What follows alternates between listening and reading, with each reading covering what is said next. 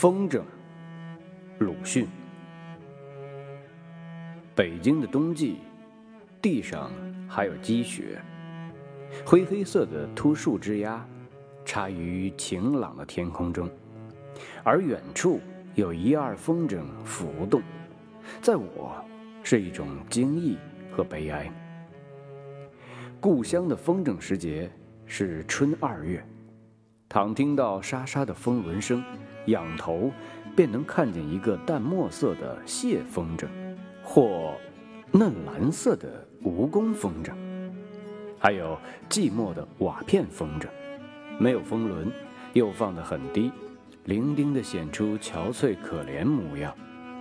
但此时地上的杨柳已经发芽，早的山桃也多吐蕾，和孩子们的天上的点缀相照应，打成一片春日的温和。我现在在哪里呢？四面都还是严冬的肃杀，而久经诀别的故乡的久经逝去的春天，却就在这天空中荡漾了。但我是向来不爱放风筝的，不但不爱，并且嫌恶它，因为我以为这是没出息孩子所做的玩意儿。和我相反的是我的小兄弟，他那时大概十岁内外吧，多病，瘦得不堪，然而最喜欢风筝，自己买不起，我呢又不许放，他只得张着小嘴，呆看着空中出神，有时至于小半日，远处的蟹风筝突然落下来了，他惊呼。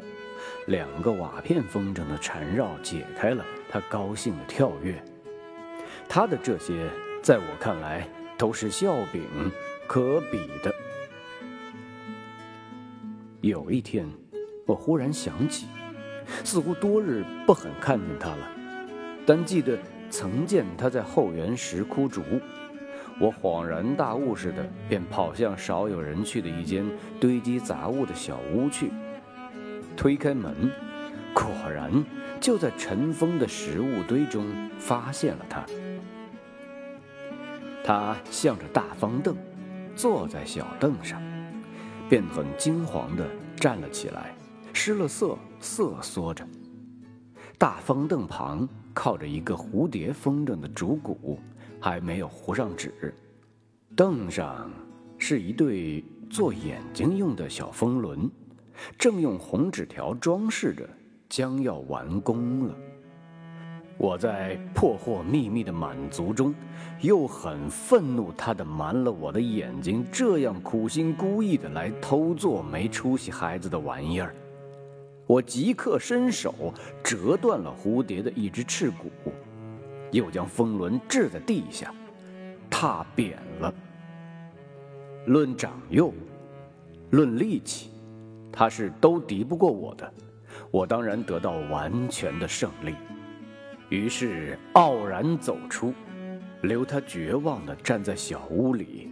后来他怎样，我不知道，也没有留心。然而我的惩罚终于轮到了，在我们离别的很久之后，我已经是中年，我不幸。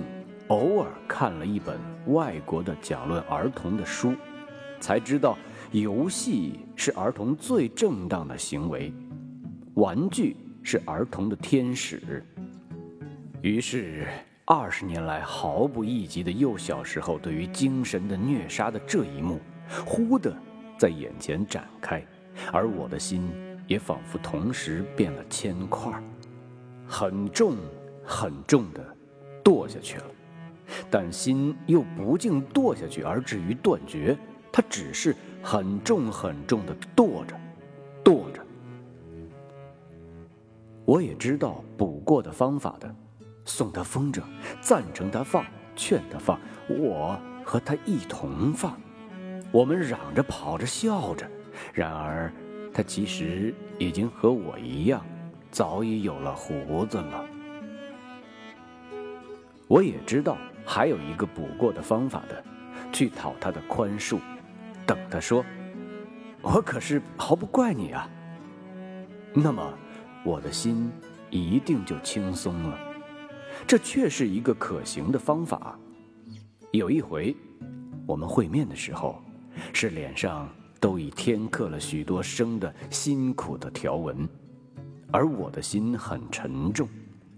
我们渐渐谈起儿时的旧事来，我便叙述到这一节，自说少年时代的糊涂。我可是毫不怪你啊！我想，他要说了，我即刻便受了宽恕，我的心从此也宽松了吧？有过这样的事儿吗？他惊异的笑着说。就像旁听着别人的故事一样，他什么也不记得了，全然忘却，毫无怨恨，又有什么宽恕之可言呢？无怨的恕，说谎罢了。我还能希求什么呢？我的心只得沉重着。现在，故乡的春天。又在这异地的空中了，寄给我久经逝去的儿时的回忆，而一并也带着无可把握的悲哀。我倒不如躲到肃杀的严冬中去吧。但是，四面又明明是严冬，正给我非常的寒威和冷气。